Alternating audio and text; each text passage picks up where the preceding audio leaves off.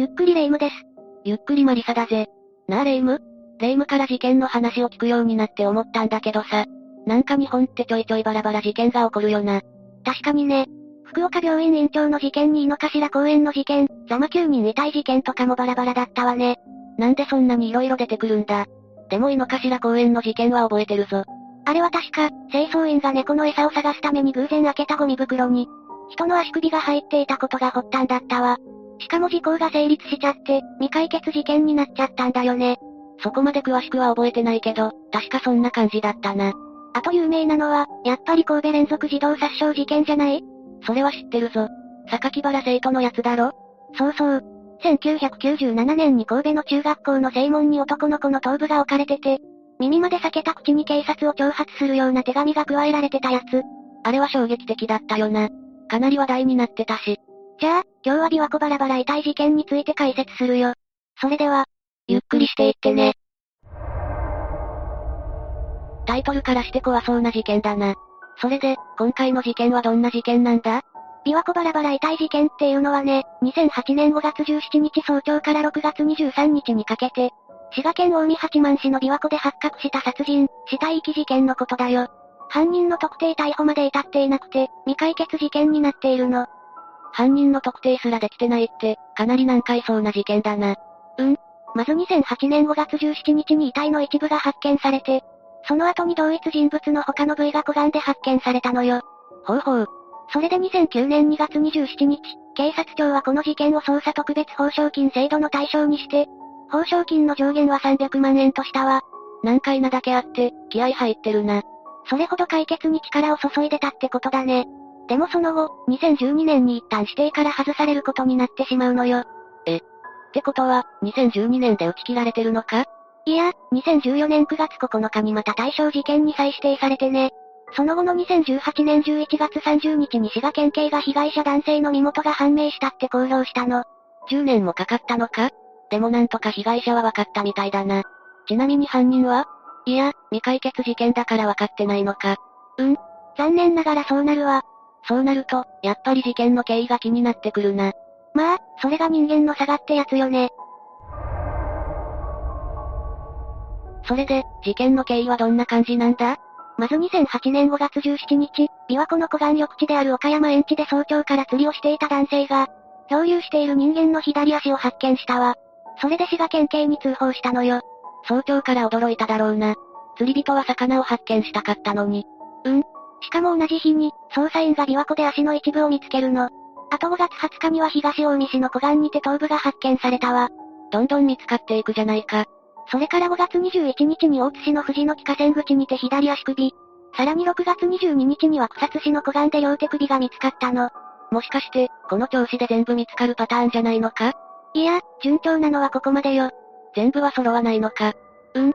それで鑑定の結果、発見された部分すべての DNA が一致したわ。死因は首を絞められたことによる窒息死とのことよ。バラバラになっても、今の技術だったらそこまでわかるのか。すごいよね。あと首には絞められた跡があって、他に目立った外傷がなかったそうよ。そして県警は何者かが男性を考察して、鋭利な刃物で遺体を切断した後に遺棄したとのことで、殺人死体遺棄事件として捜査を開始したの。お、動き出したな。被害者の身元を調査するために、まずは復顔を試みて似顔絵を公開したわ。だけど被害者の身元はね、事件発生から10年間判明しなかったのよ。待て、復顔ってなんだ？復顔っていうのは、頭蓋骨の形状をもとに、年齢や性別を加味して肉付けする方法ね。ほんと現代の技術ってすごいな。それから2008年7月11日、大阪府泉佐野市の41歳無職の女性から有力な情報と思われる通報があったの。おう、通報した人ファインプレイだな。だけどね、どうやらその女性が交際男性に腹を立てて、交際男性をこの事件の容疑者に仕立て上げるという虚偽の通報だったという結果に終わったわ。なんでそういうことするのかなそれでその女性は、虚偽申告の疑いで書類送検されたの。まあ、そりゃそうなるわ。やっていいことと悪いことの区別くらいわきまえてほしいところだよね。たまにそういう人いるけど、理解できないよな。警察はこの事件をどう考えていたんだ？当初、県警は切断した遺体を遺棄する行為は人目につくと考えたみたいね。それで一箇所に捨てた後、水流に乗って発見場所まで移動したと見ていたわ。なんかそれっぽいじゃないか。でも地元漁師に聞き込みをしたり、専門家に依頼したりして琵琶湖や川の流れを調べた結果、切断遺体が現場には到達しないことが判明したのよ。だから、遺体が発見された6箇所それぞれで切断した遺体を遺棄した可能性が高くなったわ。いちいち移動先で切断してたってことか。なかなかエグいことするな。そもそも事件解決のめどが立たない大きな原因は、犯人を特定するのに重要な被害者の身元が分かっていないことにあるの。ということで、ここからは身元発見までの流れを話していくわね。よろしく頼むぜ。捜査本部は当初、顔の特徴が比較的残る頭部が見つかったことなどから、身元はすぐに確認できると見ていたのよ。それで被害者の似顔絵を作成して、顔が似ている家出人の約1700人を紹介したわ。この時は、被害者が判明するまで10年もかかるとは思わなかったんだろうな。だろうね。そして被害者は社会的な接点がない可能性があるとして、捜査員が似顔絵を持ち歩いて聞き込みを行ったの。関西の約250カ所の建設作業員宿舎や、約1000社に及ぶ人材派遣の会社などで、似ている人物がいないかどうか聞き込むっていう徹底ぶりよ。自分の足で地道にってやつか。うん。さらに日雇い労働者が集まる一帯、競馬場や競輪場、競艇場などにも頻繁に足を運んで、売店の店員から常連客や一般客にも似顔絵を見せて捜索したわ。でも結局、そこまでしても被害者の交友関係の一部にさえ近づくことはできなかったそうなの。なかなか難航してるな。そして時は流れて2018年11月上旬。DNA 鑑定や親族への聞き取りの結果、体や顔の特徴も遺体と一致したわ。それで2018年11月30日、滋賀県警は被害者を安市に住んでいた川本秀幸さんであると特定して、発表したのよ。やっと判明したか。長かったな実は県警が運転免許の非更新者から所在不明者を探したところ、1、2年前に川本さんの存在が浮上したらしいの。そんな方法もあったのか。うん。ちなみに川本さんを知る人は、物静かな優しい人で、子供を連れているのを何度も見かけました。パワーショベルの運転手をして、免許もしっかり持ってる方。おとなしそうな感じの人、と話していたよ。あと川本さんの当時の住所は、滋賀県安市だったってことも分かったわ。残すは犯人だけなんだけどな。県警は被害者として判明した川本さんと、ある人物が関係していることを突き止めたわ。ある人物？その人物っていうのが、2018年に別の事件で逮捕、起訴された。焼肉店経営者の譲り葉智義被告よ。別の事件で逮捕された男？うん？中川素直さんっていう人物が、農業用排水路にてバラバラの状態で発見されたっていう事件なんだけど、軽く話しておくね。おう。10年以上前に、譲り葉被告が滋賀県内の建設会社で働いていた時、別の建設会社に勤務する中川さんと同じ建設現場で知り合ったのが始まりだったみたい。その時ちょうど中川さんは、春に会社の寮から立ち退きを迫られていて、譲り葉被告が相談を受けたのよ。なるほどな。今のところは特に問題なしか。それで譲り葉被告がかつて住んでいた別の建設会社の寮であるプレハブ小屋の一室を、中川さんに住居として紹介したの。優しい人じゃないか。それからしばらくすると、3万円ほどの家賃滞納が多々起きたんだって。それが原因で、中川さんの年金収入など現金を管理していた譲り葉被告とトラブルになっていったそうなの。お金のトラブルは面倒だからな。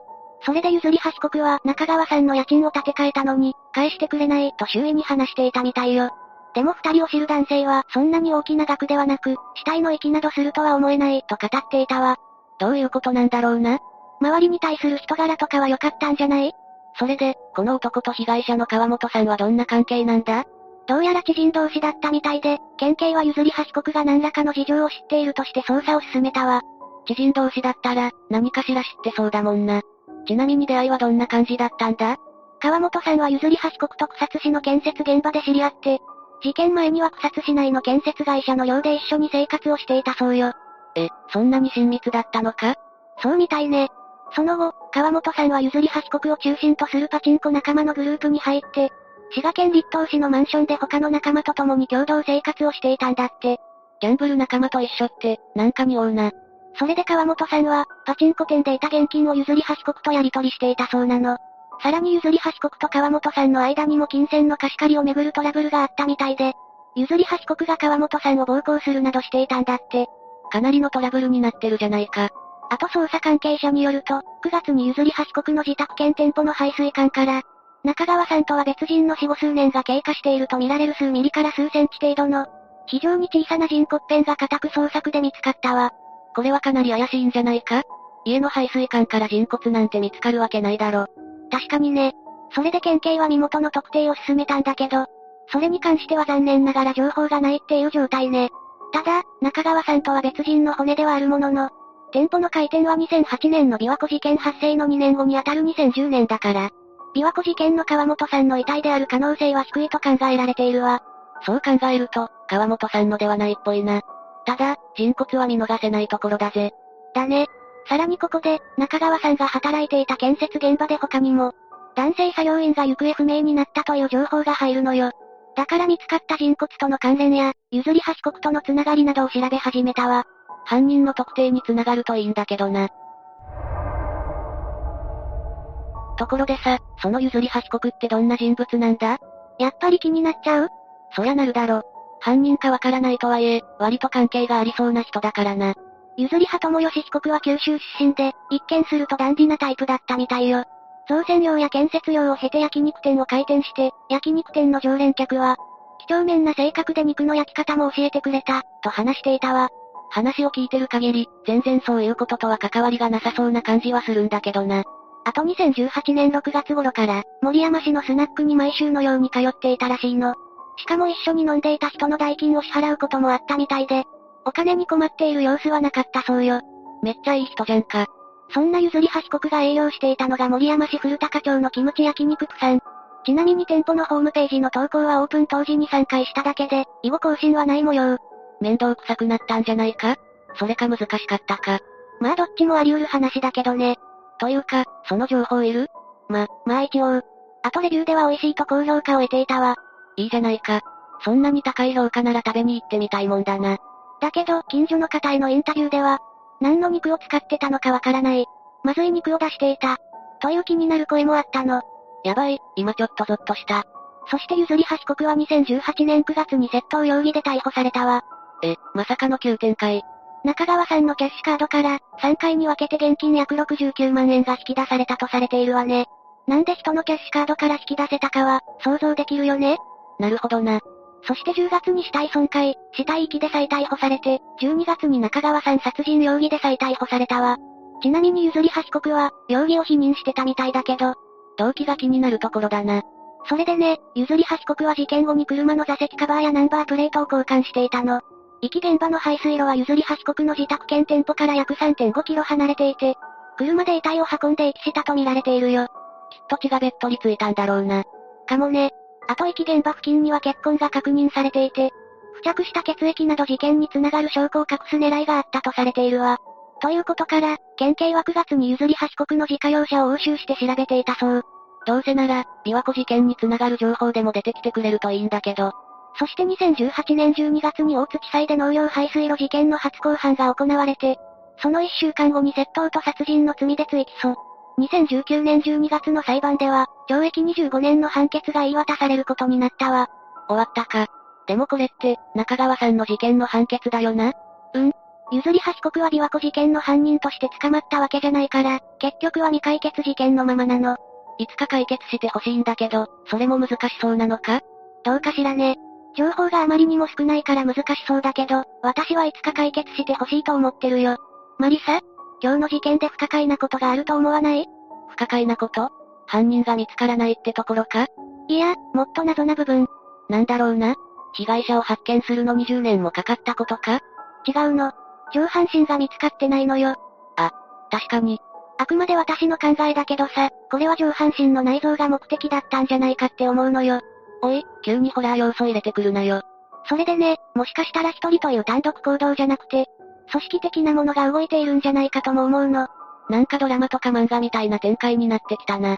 そして今でもきっとどこかの闇組織が。もうやめよう。なんか今日寝られなくなる気がする。冗談よ。あくまで私の妄想だから。脅かすなよ。心臓に悪いだろ。